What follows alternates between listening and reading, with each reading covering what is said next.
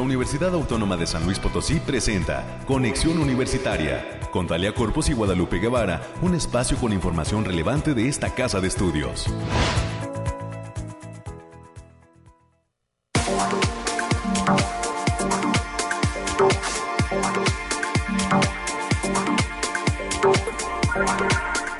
Es miércoles ya mitad de semana, hoy es 20 de julio del año 2022. Soy Talia Corpus y le agradezco a usted que se encuentre en la sintonía de Conexión Universitaria. Como cada mañana ya estamos al aire por las frecuencias de Casa Radio Universidad. Muchos saludos a las personas que nos están acompañando en la radio tradicional desde el 88.5 de FM, el 1190 de amplitud modulada con em, cobertura en la ciudad de San Luis Potosí y el 91.9 fusión, eh, gracias al señal a la cual podemos llegar diferentes espacios del altiplano potosino y que tiene su origen justamente en la ciudad de Matehuala.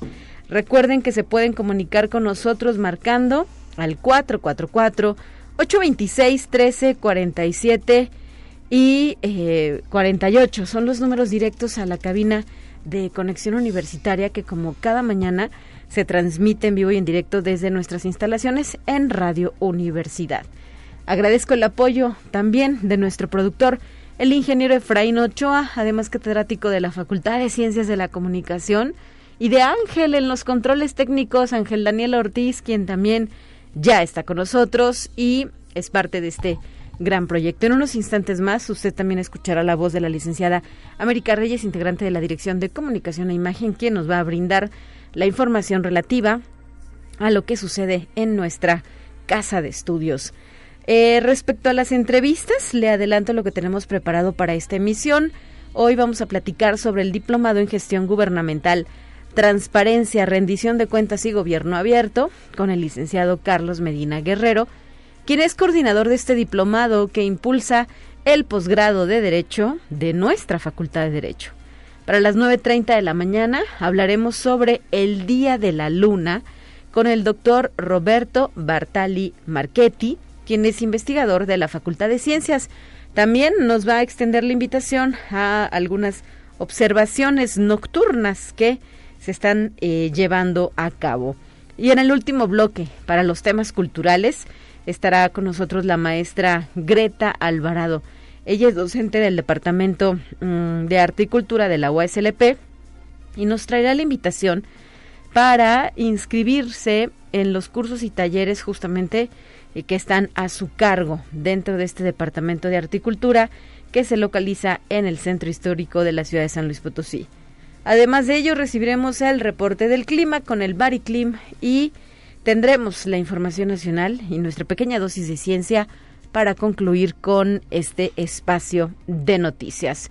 Hoy es el día de la y el bibliotecario, por lo cual queremos mandar saludos y por supuesto felicitaciones a las y los integrantes de nuestro sistema de bibliotecas USLP que están justo de manteles largos, eh, llevando a cabo eh, eventos en el marco de este festejo durante la semana por el Día del la el bibliotecario que arrancó el pasado lunes.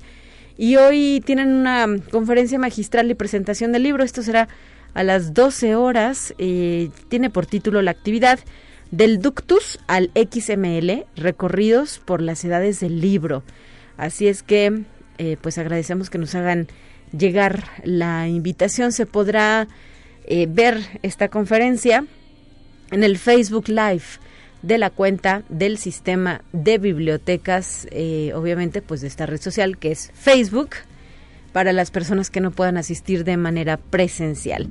Así es que hoy, Día Nacional del Bibliotecario, Enhorabuena a las y los integrantes de nuestro CISBIP, pero también a quienes han egresado de la hoy llamada Facultad de Ciencias de la Información de nuestra Casa de Estudios, a sus docentes, investigadores y futuros profesionistas.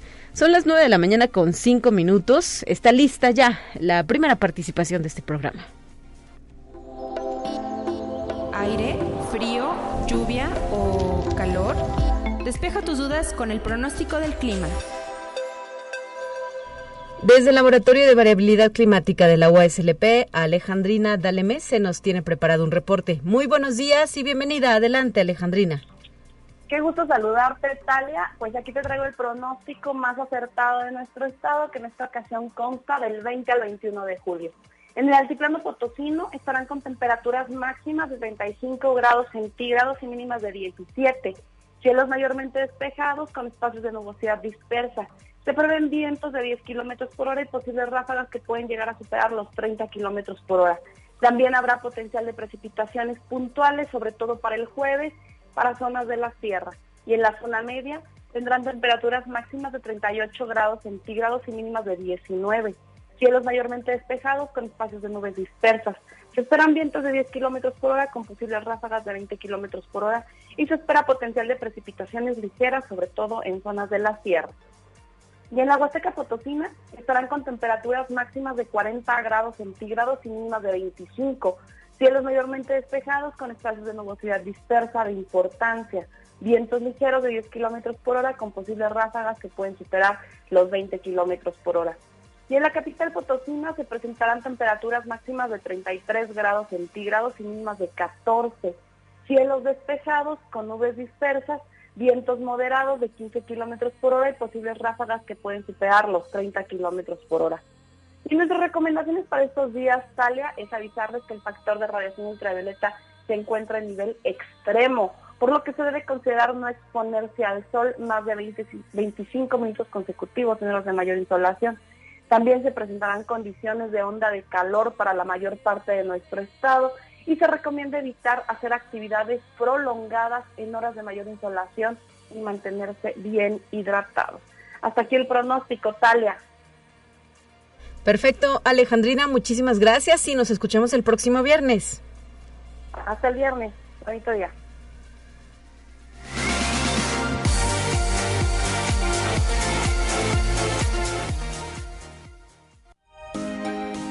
Escucha un resumen de Noticias Universitarias.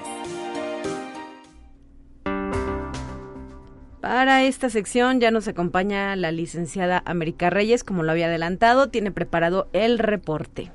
Así es, Estela, muy buen día para ti y a usted que nos está sintonizando a través de las diferentes frecuencias. Tenga muy buen día de mitad de semana, ya es miércoles 20 de julio. Saludos a nuestros amigos y compañeros allá en el campus Matehuala y mientras vamos, mientras tanto vamos dándole a la información. Y autoridades de la Facultad de Medicina visitaron las instalaciones del Centro de Investigación en Ciencias de la Salud y Biomedicina para refrendar los lazos académicos y de investigación. El director de la facultad, el doctor Ismael Francisco Francisco Herrera Benavente encabezó la visita que fue recibida por el doctor Daniel Noyola Cherpitel. Y reforzar la vinculación es una de las acciones que adelanta el doctor Héctor López Gama, quien es el nuevo director de la Unidad Académica Multidisciplinaria Zona Media, nuestro campus Río Verde, que hará como parte fundamental de su plan de trabajo que va a concluir el próximo 2024. La vinculación con las empresas, la sociedad y los estudiantes, llevándola a otros escenarios, así como las prácticas profesionales en empresas para todas las carreras. Enhorabuena por este trabajo que está realizando ya el, doctor Héctor, allá en el Campus Río Verde, que como él lo menciona en entrevista, es un trabajo que ya se venía manifestando, pero hay que darle por otros escenarios también. Así es, y recientemente, el pasado viernes, fue electo dentro de esta sesión del Consejo Directivo Universitario. Así es que muchas felicidades y pues los retos ahí están, hay que tomar el toro por los cuernos, ¿no? Y marcar un mejor rumbo para nuestra unidad académica multidisciplinaria Zona Media. Sí, y sobre todo porque él es un él ha estado trabajando ahí en el, campus Roberto desde hace 20 años, entonces también como coordinador de carrera, entonces sabe perfectamente cómo cómo y para dónde darle en este en esta nueva encomienda. Y bien, todas las sucursales de la tienda Unimanía en edificio central, zona universitaria Poniente, así como en el Centro Cultural Universitario Bicentenario van a permanecer cerradas por periodo vacacional a partir del lunes 25 de julio y hasta el viernes 6 de agosto. Por ello les pedimos que adelanten sus compras. Y también en asuntos dominicales, que son de mitad de semana, la papelería de esta casa de estudios informa que se mantendrá abierta en periodo vacacional en su sucursal centro y zona universitaria poniente. En ambas sucursales se ofrece hasta un 10% de descuento para trabajadores, alumnos y egresados que presenten su credencial. El horario es de lunes a jueves de 8 a 18 horas y los viernes de 8 a 16 horas para que no haga filas, y para que vaya previendo todos esos gastitos que ya se vienen con la entrada a clases para el próximo ciclo escolar. Y también la librería de esta casa de estudios va a mantener abiertas sus puertas en periodo vacacional en un horario de 10 a 18 horas y los sábados de 10 a 13 horas. Los esperamos en Álvaro Obregón número 450 aquí en el centro histórico. Este puede hacer sus pedidos a, a través del teléfono 44 48 26 2300, la extensión es la 1522 o bien ya saben que tienen este este nuevo concepto de WhatsApp por si quiere no quiere venir hasta acá y preguntar, "Oiga, tiene tal libro?", pueden mandarles un WhatsApp al teléfono 44 46 67 47 44. Pueden seguir las redes sociales en Facebook, busquen Librería de la UASLP y en Twitter Librería UASLP. Y la Defensoría de los Derechos Universitarios, UASLP y Honeywell, que están convocando estudiantes de sexto a noveno semestre de la Facultad de Contaduría y Administración al programa de por la diversidad. Pueden postularse, ya que el cupo es limitado. Hay mentorías de diversas áreas y el programa es de seis meses. Para mayores informes, en el Facebook de Defensoría de Derechos Universitarios, UASLP. Y también la Secretaría Académica, pues seguimos con un montón de actividades, tal y cursos, tanto para público general como la misma comunidad universitaria. Y la Secretaría Académica mantiene el registro para ser parte del webinar Modelo Educativo de la OASLP, implicaciones en el currículum y la docencia. El cierre de registros se dará hasta el próximo 12 de agosto del presente año. Para mayores informes en el portal académica uaslp.mx y, y también en el Facebook académica UASLP. Y como ya les habíamos mencionado en anteriores ocasiones, por tercer año consecutivo, la plataforma Miradas al Fotolibro invita a participar en uno, de los dos talleres que ofrece dentro del encuentro que organiza con el propósito de abrir un espacio dedicado a la producción, edición, experimentación y diseño de maquetas, el cual brindará asesoría conceptual y teórica para el desarrollo de fotolibros en proceso. El primer taller se va a realizar del 29 de agosto al 2 de septiembre en un horario de 16 a 20 horas bajo la tutela de Mariela Zancari. Esta convocatoria estará abierta del, está abierta a partir del 31 de mayo y hasta el 15 de agosto del presente año. Las y los interesados pueden registrarse de forma gratuita a través de la página www.miradasalfotolibro.com y también en la Facultad de Ingeniería están convocando a participar en el certamen Investigador Destacado 2022. Esta convocatoria tiene el propósito de reconocer el trabajo fundamental del personal académico adscrito a aquella entidad académica. La fecha límite de registro es el próximo 12 de agosto del presente año. Pueden consultar los requisitos a través de la página https www.ingeniería.uaslp.mx diagonal tres puntos diagonal investigación y también en la maestría en Gobierno y Políticas Públicas de la Facultad de Derecho Abogado Ponciano Arriaga Leija y la red de posgrados en Gobierno y Políticas Públicas están ofreciendo cursos dedicados al conocimiento de diversas problemáticas sociopolíticas de México y América Latina. En septiembre estará el curso de Economía Circular, en el mes de octubre eh, Ecosistema de Criminalidad en América Latina y en noviembre Participación Social y Liderazgo. El costo por, por curso es de 300 pesos. Para mayores informes e inscripciones pueden mandar un correo a mx y también en la Facultad de Ciencias Sociales y Humanidades eh, también han tenido varios varios eventos y siguen continúan y continúan con cursos y están manteniendo abierta la convocatoria de ingreso para el posgrado en estudios latinoamericanos en territorio, sociedad y cultura en su grado de maestría promoción 2023-2024, así como doctorado promoción 2023-2027. La recepción de documentación permanece abierta con fecha límite al 7 de octubre del presente año año. Para mayores informes, las y los interesados pueden comunicarse al teléfono 44 48 32 10 00, las extensiones 92 14 y 92 54, o bien pueden mandar un correo a posgrado.peltsh.csh.uaslp.mx. Y hasta aquí la información, Talia. Gracias por tu reporte, América. Seguiremos en contacto. Últimos días ya de nuestras transmisiones en vivo de Conexión Universitaria. Esto previo al periodo vacacional que se vislumbra para el personal de nuestra casa de estudios. Así es, así que tengamos, bueno, quienes tengamos pendientes a terminarlos porque nada más nos quedan tres días o dos días o los que sean, pero mientras tanto usted cuídese mucho, por favor. Seguimos Gracias. en temas de COVID.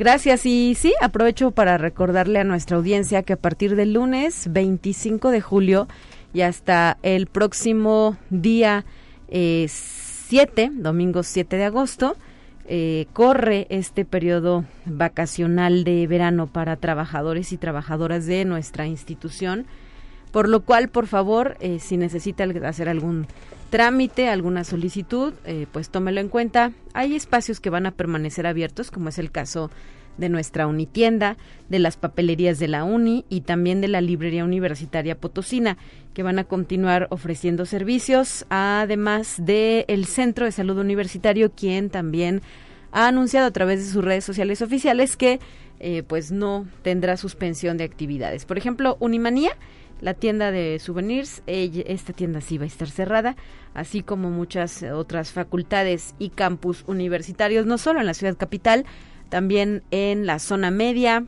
en la zona altiplano y en la Huasteca. Por favor, tómelo en cuenta. Recuerde que eh, será hasta la segunda semana de agosto cuando estemos de regreso para eh, continuar prestando los servicios eh, a nuestra sociedad. Son ya las 9 de la mañana con 17 minutos. También me gustaría hacer eco de esta invitación que lanza el Centro de Idiomas porque ya está eh, pues eh, contemplando el arranque de actividades para el curso agosto-diciembre 2022. Eh, a partir del 8 de agosto se podrán inscribir para el centro infantil, adultos, extensiones Matehuala y Río Verde. Perdón, este día arrancan los cursos y la información completa está en el sitio web cidiomas.uslp.mx o también los puede consultar a través de su página de Facebook. De igual manera, el área de difusión cultural, la Secretaría de Difusión Cultural, pone a nuestra disposición los diferentes cursos y talleres en el Departamento de Arte y Cultura. Hay una amplia cartera de opciones que se pueden eh, pues eh, disfrutar. estas actividades, estos cursos y talleres, hay que recordarlo, son para el público en general. No se necesita pertenecer a la comunidad universitaria y aplica prácticamente para todas las edades, desde niños hasta adultos mayores. Los cursos y talleres eh, tendrán inscripción presencial del 11 al 22 de julio y del 8 al 12 de agosto. Y en la plataforma se pueden registrar del 11 de julio al 12 de agosto, eh, justo en nuestra página web www.uslp.mx. Ahí localiza el área de cultura, difusión cultural, y eh, se despliega eh, la información correspondiente. La página es www.difusioncultural.uslp.mx. Si tiene alguna inquietud puede llamar al 444-826-1300, extensión 1269. Y los cursos son en Humanidades, Artes Escénicas, Artes Visuales y Música. Son las 9 con 18. Tenemos listo a nuestro primer invitado de esta mañana. Vamos a escuchar. Te presentamos la entrevista del día. En la línea telefónica agradezco la presencia del licenciado Carlos Medina Guerrero, coordinador del diplomado que está lanzando la Facultad de Derecho Abogado Ponciano Arriaga Leija y que va sobre gestión gubernamental, transparencia, rendición de cuentas y gobierno abierto. Muy buenos días, licenciado. Muy buenos días, Talia. Muchas gracias por la invitación. Al contrario, gracias por estar con nosotros para eh, pues eh, hacer este llamado a las personas interesadas. ¿Con qué tipo de perfil en cuanto a la posibilidad y, que tengan esta posibilidad de tomar el diplomado? ¿A quiénes podría interesar? Mira, Talia, el diplomado está abierto al público en general. Realmente la rendición de cuentas eh, es algo que la sociedad en general debe estar interesada el target, la realidad es que estamos orientándonos más a servidores públicos, eh, responsables de unidades de transparencia y todas aquellas personas que estén involucradas con el ejercicio de la transparencia, la rendición de cuentas y la generación de mecanismos de gobierno abierto. Muy bien. Eh, ¿Cuándo estarían cerrando ustedes las inscripciones a este diplomado? Las inscripciones se estarán cerrando el próximo 22 de julio. Estamos hablando desde el día viernes. En efecto, ya son eh, pues un par de tres días si contamos hoy miércoles, ¿verdad? Para poder llevar a cabo este registro. Así es. ¿Y eh, cuál será la dinámica? ¿Cómo se va a impartir? ¿Hay que hacerlo, hay que estar en algún espacio de manera presencial? Eh, ¿Qué han planteado para esta ocasión? Mira, la modalidad es, híbrida. La verdad, este, tengo que ya advertir que ha habido inscripciones ya de personas fuera de aquí de la ciudad. Entonces, para evitar el traslado de una persona que venga viernes y sábado a tomar un diplomado, la modalidad híbrida nos va a permitir que haya gente en un, en un aula, al mismo tiempo se esté grabando y transmitiendo a través de plataformas, este, a través de Zoom, sería en este caso, la, el, ¿cómo se llama? el diplomado, la, clase, para que una persona, otra persona en otros lugares, en otro sitio, concretamente Matehuala, pueda tomar el diplomado. Eh, así como cualquier persona, pues, vamos a tomar en cuenta pues, cuestiones de salud, este, de ahorita la situación de la sanitaria en la que vivimos, sí. Eh, una persona que diga, oye, es que a mí me interesa, pero la verdad este, no quisiera estar en un salón encerrado, sigue existiendo esa modalidad híbrida. Los docentes igual este, tienen esa facilidad para el entendimiento de que habrá días que tal vez el docente está en su en su oficina, habrá días que el docente va a estar en, en, aula, este y eso nos, nos va a permitir un mecanismo de interacción este superior a que si solamente estuviera el, el, ¿cómo se llama? el docente en el salón. Adicional las clases quedarían grabadas y estarían accesibles siempre en todo momento para que cualquier persona que quiera retomar algo que se vio durante la sesión pueda hacerlo. Muy bien, ¿cuándo arranca el diplomado y hasta qué momento terminaría? ¿En qué fecha? Mira, el, diplomado arranca el día 26 de agosto y terminaría el 14 de enero, es decir, en el periodo vacacional de la universidad se haría un receso y regresamos a, dos, a cuatro sesiones más. Muy bien, en este sentido, eh, ¿qué horarios han contemplado ustedes? ¿Qué días serán las sesiones? Las sesiones están programadas eh, a las viernes y sábados de 5 a 9 de la noche y los sábados de 9 a 1 de la tarde. Perfecto. Y preguntarte también, licenciado Carlos Medina, eh, ¿cómo está diseñado el programa para esta ocasión? ¿Qué tópicos se van a abordar? El programa lo que consideramos este que está muy bien estructurado, es muy vasto. Arrancamos con lo que es transparencia y derecho a la información. Nos vamos así que derechito a la, al trabajo lo que es. Lógicamente tenemos dentro de ese, de ese primer módulo un preámbulo de, de cómo surge el derecho a acceso a la información, pero concretamente el primer módulo se va a centrar en el ejercicio del acceso a la información, tanto para los servidores públicos como para eh, personas de la sociedad en general que tengan el interés. Eh, ¿Por qué hacemos este, este énfasis? Porque la realidad es que, por ejemplo, eh, acaba de haber cambios de municipios, cambios de gobierno, y la curva de aprendizaje de esta materia, la verdad, es difícil, no es tan fácil. yo te puedo hacer un, una, una aclaración que tengo conocimiento que en muchos lados las unidades de transparencia son oficiales de partes.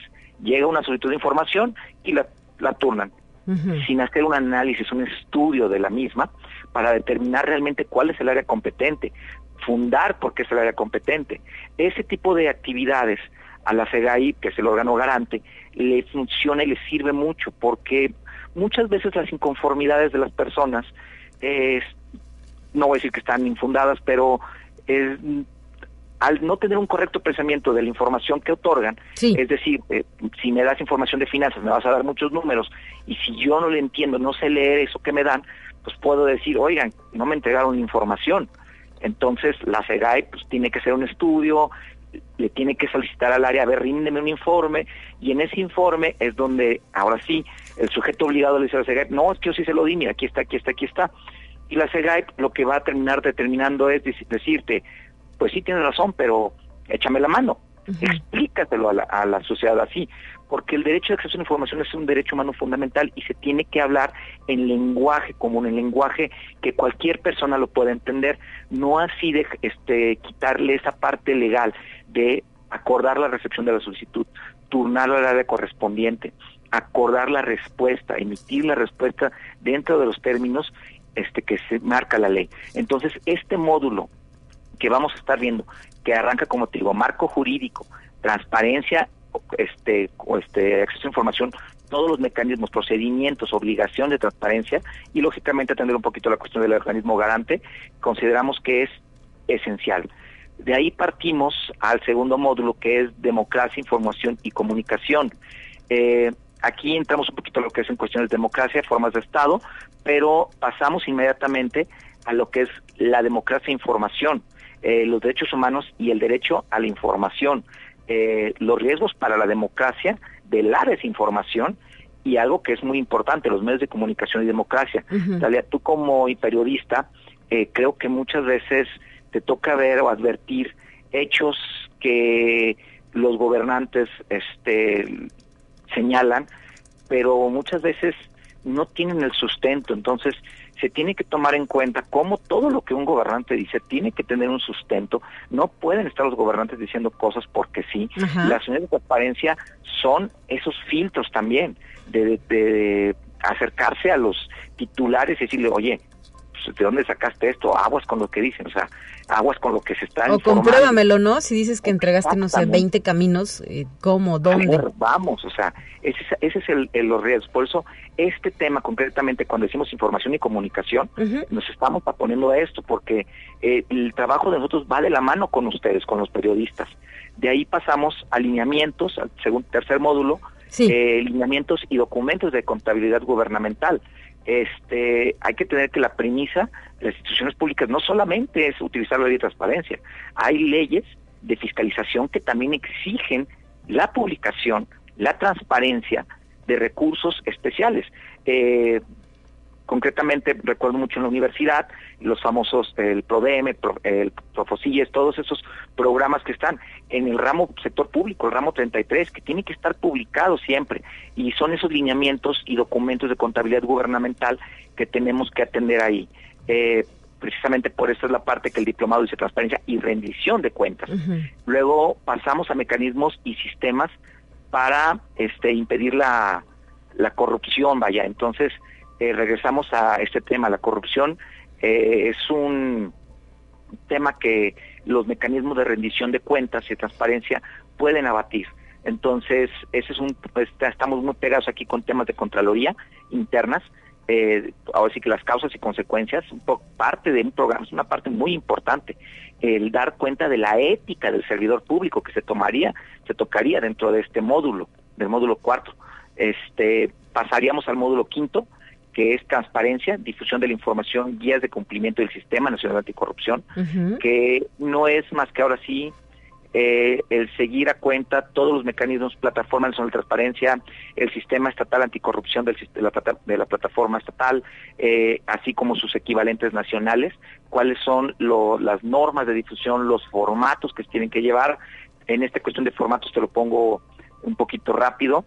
Eh, hay que tener en cuenta que como servidores públicos nosotros tenemos que hacer una declaración patrimonial, pero esta declaración tiene que tener una, una forma ya establecida, es decir, información que tiene que recabar el gobierno, pero también la que se tiene que publicar, es decir, qué, qué se puede ver este, hacia afuera de lo que nosotros tenemos. O sea, es decir, aquí se publicó, en el famoso 3 de 3, aquí está mi, mi declaración patrimonial, ta, ta, ta, que sepa que existen estos campos, lógicamente es información confidencial mucha, entonces vamos a encontrar la testada, hay que saber por qué se testa, todo ese tipo de información lo vamos lo estaríamos viendo en el módulo quinto. El módulo sexto es una parte muy importante, estaríamos hablando de gobierno abierto y participación ciudadana. Hay que entender que los mecanismos de gobierno abierto son aquellos que permiten que la sociedad coadyuve en la toma de decisiones. Y si bien, este, por ejemplo, a nivel municipal tenemos las juntas de participación, eh, pues la realidad es que no todo el mundo está en esa junta de participación. El gobierno abierto debe buscar mecanismos para que todos podamos participar en el desarrollo y creación de los programas que se van a seguir. Eh, te puedo poner un caso concreto de la universidad, y no sé si recordarán que cuando se llevó a cabo el, el plan de desarrollo 2013-2023, este, hubo una plataforma abierta para que la comunidad universitaria, participar y señalara. Eso es un mecanismo de gobierno abierto, pero se tiene que llevar un pasito más allá porque tenemos que ver que pues, la realidad es que no todo el mundo tiene acceso a Internet. Eh, vamos a ponerlo un, eh, otro ejemplo, este tallito aquí, por ejemplo, utilizando la universidad de ejemplo, eh, si va a haber un cambio de plan de estudios, preguntarles a los alumnos realmente, en tu, o exalumnos, en tu vida laboral, qué tanto te sirvió esto, qué tanto no te sirvió esto. claro, que por ejemplo, el licenciado Carlos Medina, esto sucede en el tema de cuando se otorgan las certificaciones de las carreras, ¿no? Este tipo de ejercicios de entrevistas con egresados, con docentes en ah. activo, permiten justamente delinear de mejor manera esos contenidos o identificar aspectos que deben reforzarse. Pues se nos ha terminado el tiempo, por lo que no me resta sino agradecerte que nos hayas recordado esta invitación están ya en la recta final de inscripciones. Ojalá que más personas se interesen en estos temas, como bien lo decías, en los ayuntamientos, en los gobiernos estatal, municipal, federal, público en general que quiera saber sobre estos asuntos. ¿A dónde tienen que llamar o qué correo electrónico nos dejas para que se inscriban y participen? se pueden comunicar al 826-1450 extensión 30, 8378, que es del posgrado de la Facultad de Derecho, con la señorita Leticia Zapata. El correo de la, de la señorita Leticia es leticia.zapata arroba uaslp.mx. Recordar rápido los costos.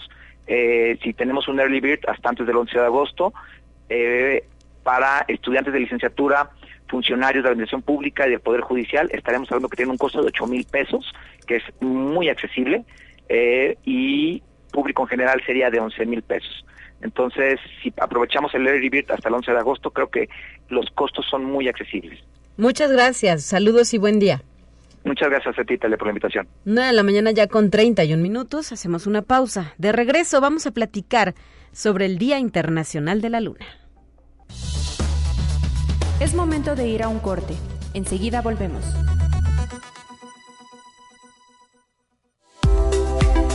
Continuamos en conexión. Volvemos con más temas. Te presentamos la entrevista del día. Hoy agradezco que nos acompañe en la línea telefónica el doctor Roberto Bartali Marchetti. Es investigador de la Facultad de Ciencias. Bienvenido, doctor. Qué gusto escucharle de nueva cuenta. Eh, muchas gracias. Eh, muchas gracias por la invitación y buenos días. Hoy eh, sabemos eh, de es el Día Internacional de la Luna. Este 20 de julio se lleva a cabo esta conmemoración eh, con base a la resolución de las Naciones Unidas de la ONU sobre la cooperación internacional en la utilización del espacio ultraterrestre con fines pacíficos, que sucedió pues hace apenas un año, en 2021.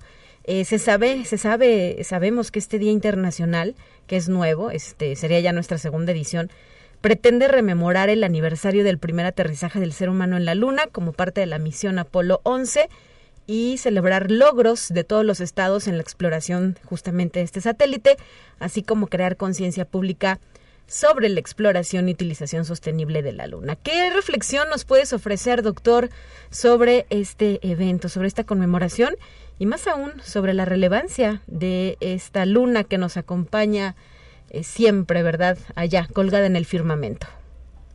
Sí, es que en primer lugar la luna es extremadamente importante eh, porque la luna es un satélite muy muy grande con respecto al tamaño de nuestro planeta y por lo tanto hace que el eje de rotación de, la Tierra se mantenga pues bastante estable.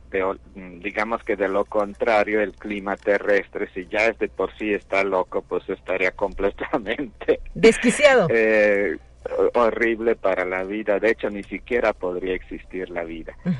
Pero además de eso pues el hecho de que hace ya 53 años hayamos podido llegar a la luna bueno pisar la luna porque de hecho habíamos llegado antes, muchas naciones, bueno, las, eh, la Unión Soviética ya había colocado eh, pequeñas naves, pequeños robots en la Luna, eh, y ahora muchas naciones van a hacer lo mismo, pero la importancia de todo esto es que necesitamos encontrar la manera de utilizar eh, los recursos que pueda tener la Luna de manera pacífica, de que en realidad como precisamente las eh, Naciones Unidas y la UNESCO declaran, pues el uso pacífico del espacio.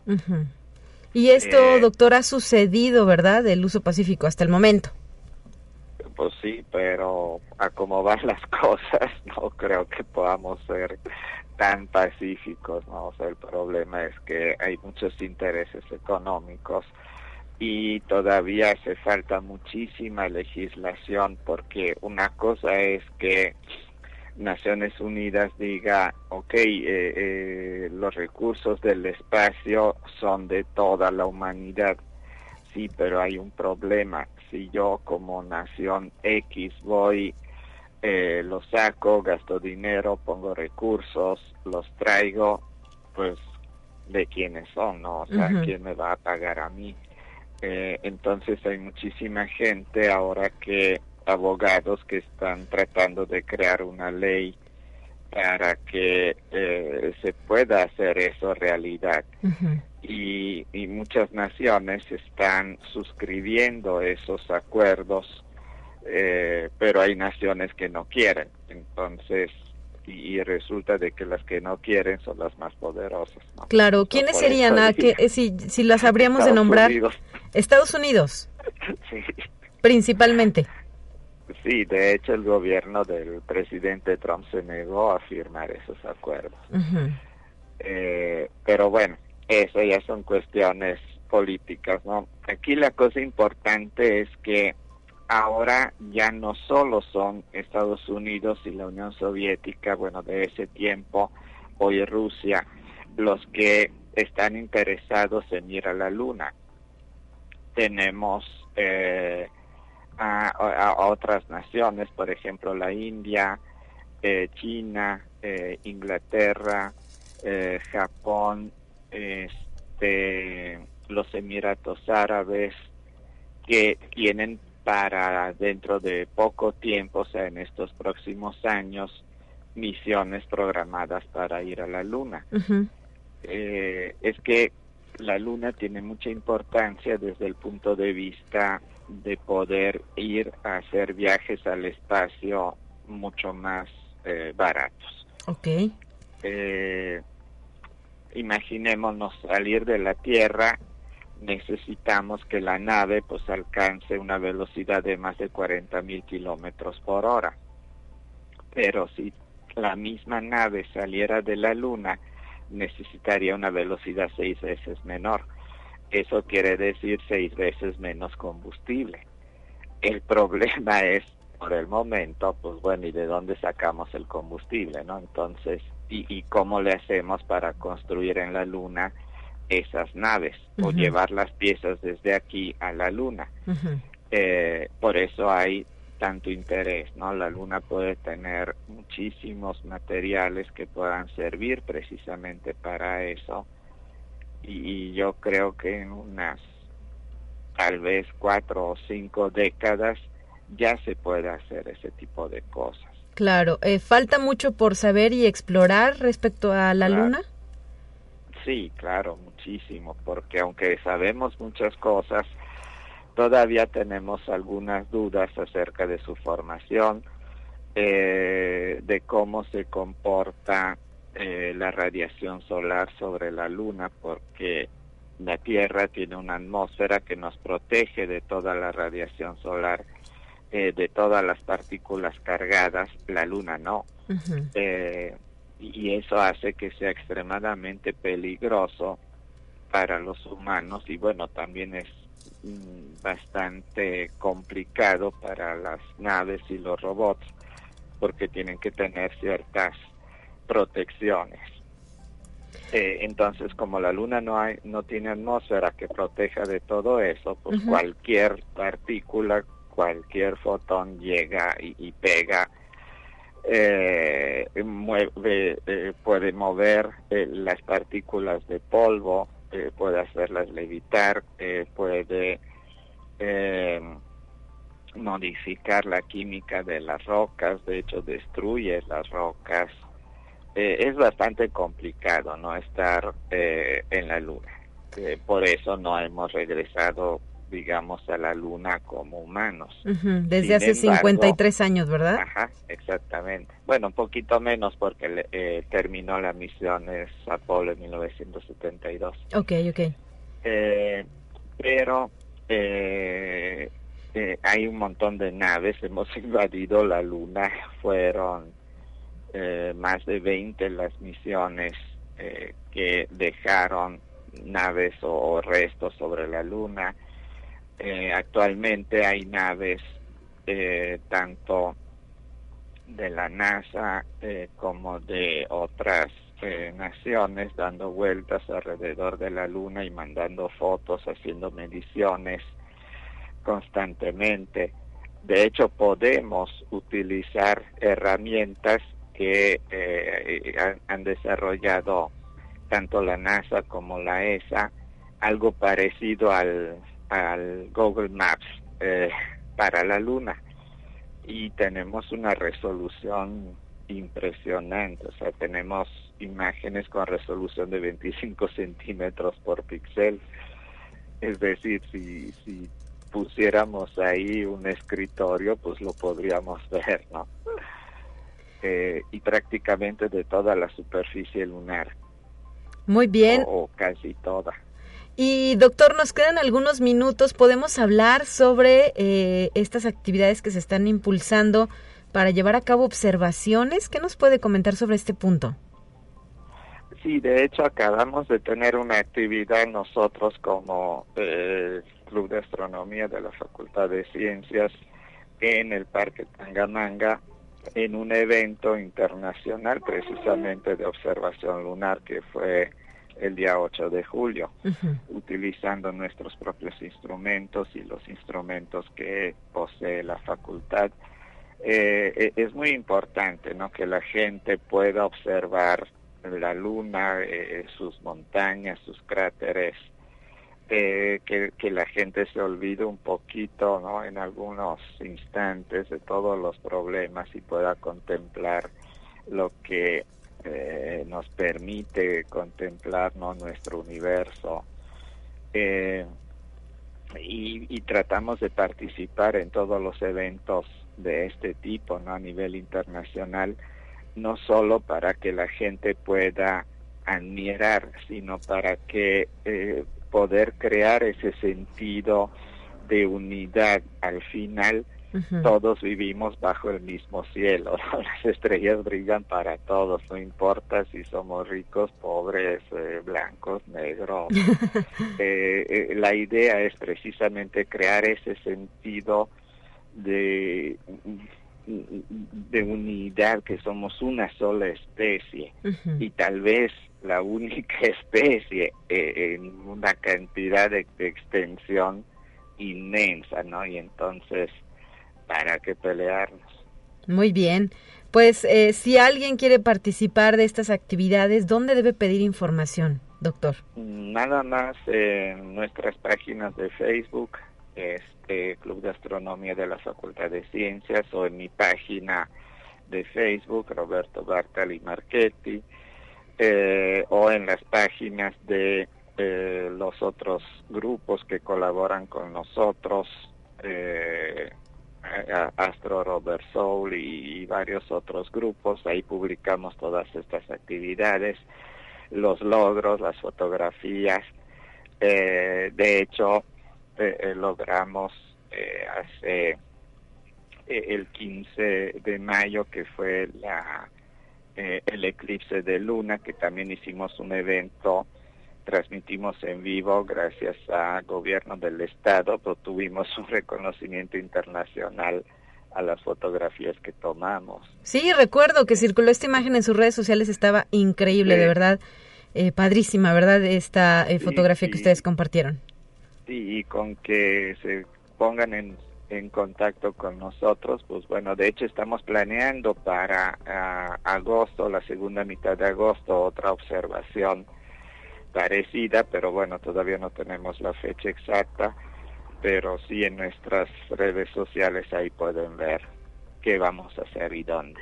Muy bien, pues le agradezco que nos haya traído esta información a los micrófonos de conexión universitaria y eh, pues seguiremos a sus redes sociales. Recuérdenos por favor cómo las ubicamos. El Club de Astronomía de la Facultad de Ciencias o Roberto Bartali Marchetti. Muchas gracias, doctor. Muchas gracias a ustedes. Excelente eh, miércoles, ya mitad de semana, 9 de la mañana ya con 47 minutos. Nos vamos corriendo a nuestra siguiente sección.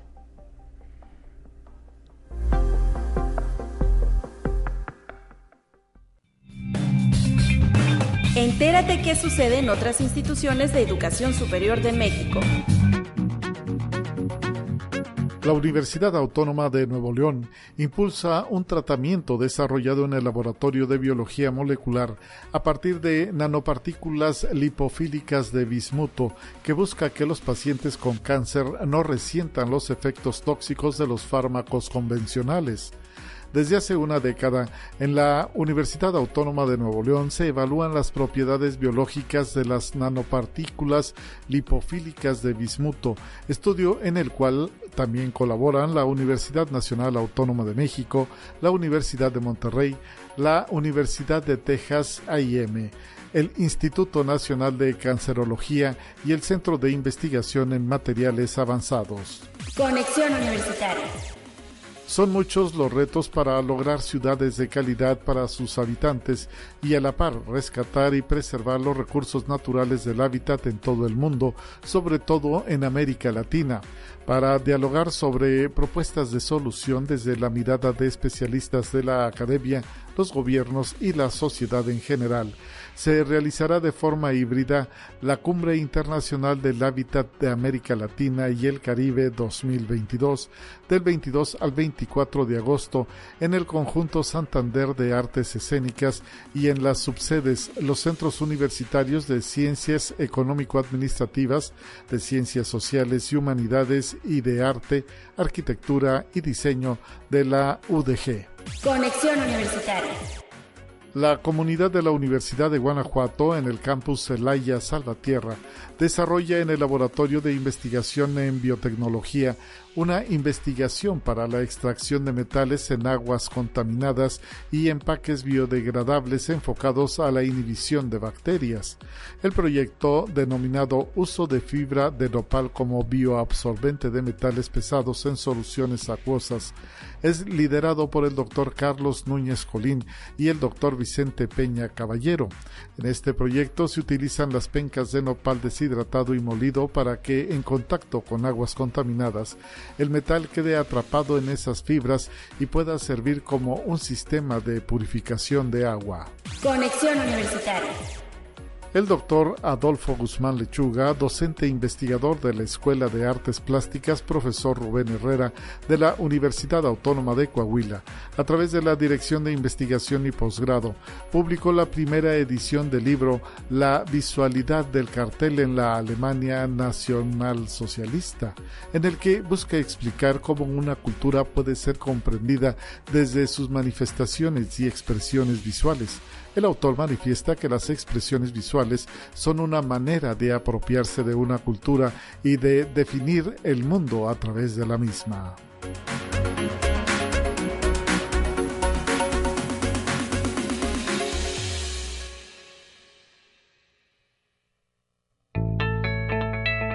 La UNI también es arte y cultura. La línea telefónica porque ya está con nosotros la maestra Greta Alvarado Lugo, quien es docente del Departamento de Articultura UASLP. Hola Talia, buenos días. Gracias por estar con nosotros, maestra. Si te acercas un poquito más al teléfono para escucharte de manera correcta y eh, que nos platiques. Sí, sí, sí, a ver, adelante.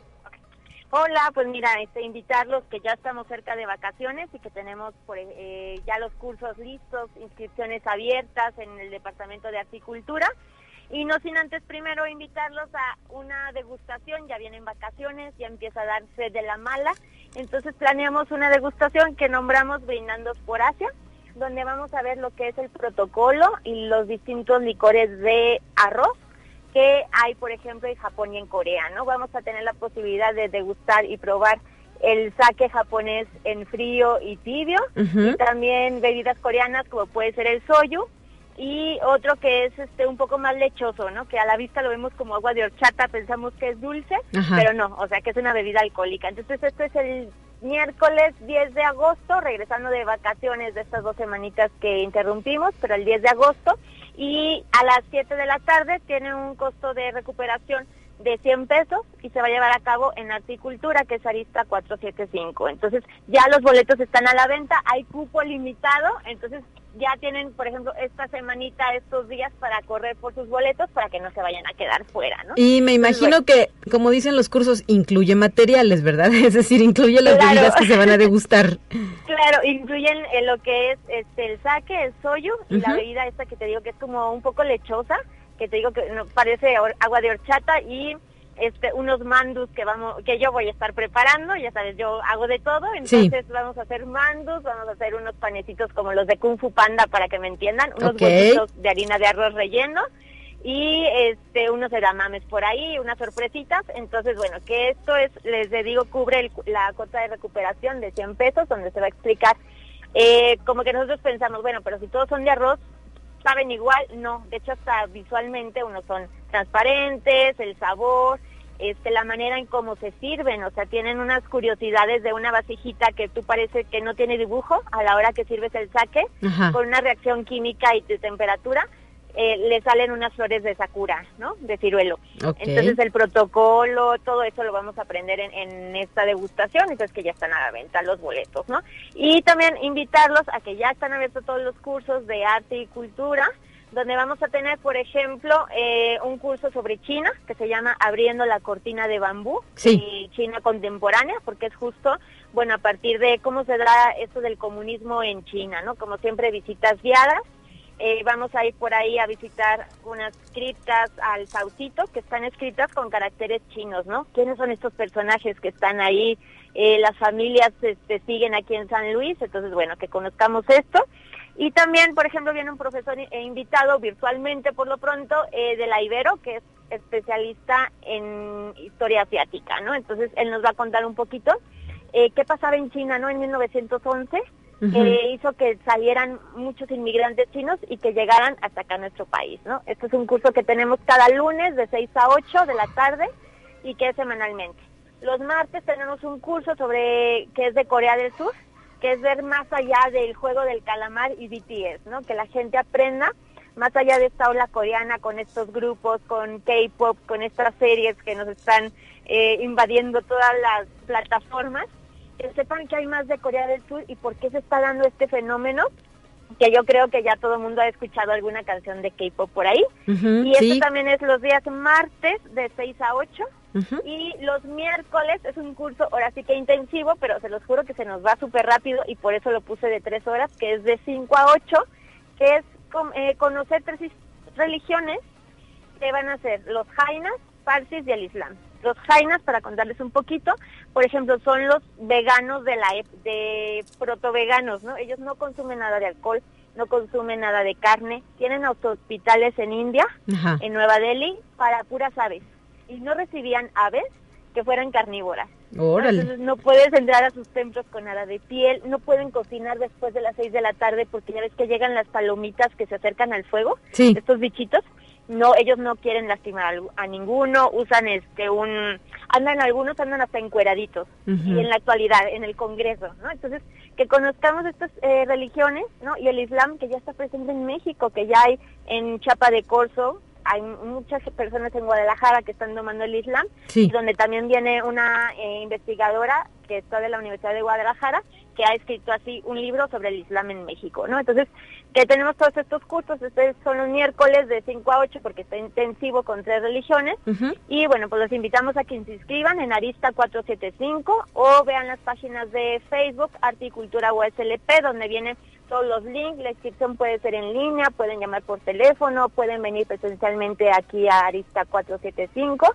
Entonces, bueno, que está todo eso disponible para que vengan a inscribirse con nosotros. Perfecto, muchísimas gracias maestra y recordar que a través de Facebook también los pueden encontrar como Articultura USLP, ahí se encuentra el álbum con todas las opciones de cursos y talleres que tiene la universidad Reiterar que el pago es por semestre, es una cuota de recuperación simbólica.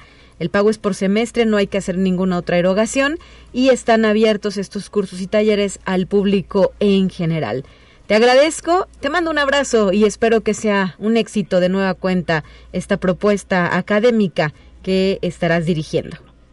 Muchas gracias, abrazo. Hasta la próxima. Son las 9.57, terminamos emisión con los eh, datos de ciencia. Mañana estará de regreso en la conducción de este espacio de noticias Guadalupe Guevara. Hasta la próxima.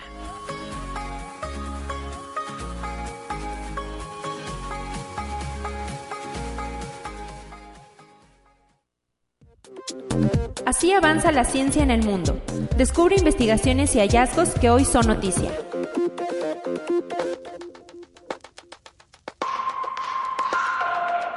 Un equipo de investigadores de la Universidad de Tel Aviv en Israel publicó recientemente en la revista Communication Biology un estudio en el que explican por qué los corales son capaces de brillar en la oscuridad de la profundidad del océano. Las evidencias de la investigación indican que la función de atracción de presas es lo que ejerce la fluorescencia en los corales. Esto significa que el fenómeno de brillar en la oscuridad no es más que una trampa mortal para obtener comida. Conexión Universitaria. Un equipo internacional de expertos publicó recientemente en la revista Nature Astronomy un estudio en el que revelan haber encontrado un agujero negro de masa estelar inactivo en la gran nube de Magallanes, una galaxia vecina a la Vía Láctea. El descubrimiento se realizó tras seis años de observaciones obtenidas con el Very Large Telescope del Observatorio Europeo Austral, bautizado como BFTS 243. El agujero negro tiene al menos nueve veces la masa del Sol y orbita alrededor de una estrella azul y caliente que pesa 25 veces la masa del Sol. Conexión Universitaria. La NASA revela que el telescopio James Webb sufrió daños permanentes por el impacto de un micrometeorito. A pesar del infortunio, el telescopio seguirá capturando asombrosas imágenes, ya que solo se vio afectada una pequeña porción del aparato. Según la agencia espacial, la colisión causó un cambio incorregible en la figura completa del segmento C3 del espejo del telescopio. No obstante, la capacidad del James Webb de captar asombrosas imágenes no se verá afectada, ya que el efecto fue pequeño a nivel de todo el telescopio y solo se vio afectada una pequeña porción del mismo. Conexión Universitaria. La demanda de Twitter contra Elon Musk por violar su acuerdo de compra de la plataforma representa una amenaza real para el imperio del director ejecutivo de Tesla y SpaceX. Así lo advierte la firma de inversión Hindenburg Research. El 8 de julio, Musk canceló su acuerdo de adquisición de la red social por 44 mil millones de dólares, argumentando el incumplimiento sustancial de múltiples disposiciones por parte de Twitter que no había podido o se había negado a responder a las solicitudes de información sobre la cantidad de cuentas falsas o de spam registradas en la plataforma. En respuesta, la red social impuso una demanda para obligar al magnate a cumplir su oferta de adquisición de la empresa.